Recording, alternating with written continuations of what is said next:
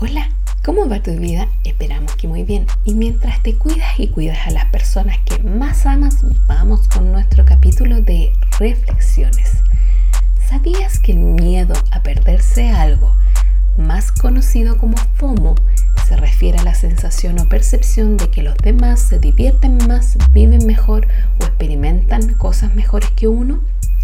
Implica un profundo sentimiento de envidia, el cual afecta la autoestima y tiene la sensación de perderse algo fundamentalmente importante, experimentando en ese momento una angustia que puede causar estrés significativo afectando a cualquier persona. Aunque FOMO está fuertemente relacionado con el uso de las redes sociales, es importante recordar que es un sentimiento real y común entre personas de todas las edades, de cualquier tipo de sexo e incluso raza o condición social. Y generalmente tiene esa característica de estar consultando el celular cada dos segundos para ver si hay alguna novedad en sus redes sociales o email incluso.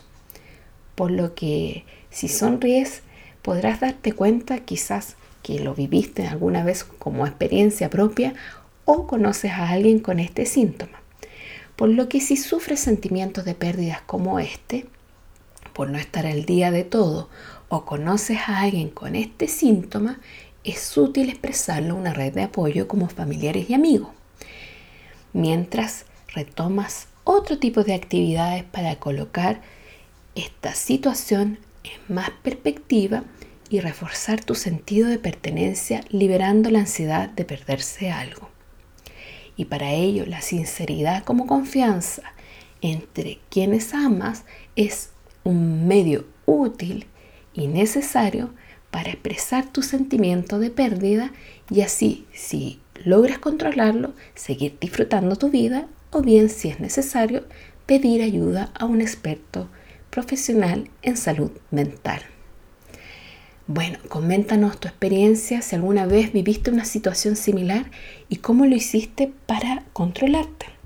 O bien si conoces a alguien, qué consejos le podrías dar ya sea dejando tu mensaje en el canal de audio donde nos escuchas o bien escribiéndonos a contacto arroba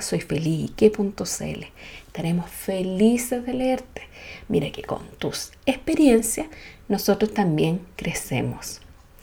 Desde ya, la invitación hecha para que participes activamente en nuestras redes sociales o bien en nuestro sitio web de contenido donde publicamos y compartimos contenido muy práctico para tu bienestar emocional.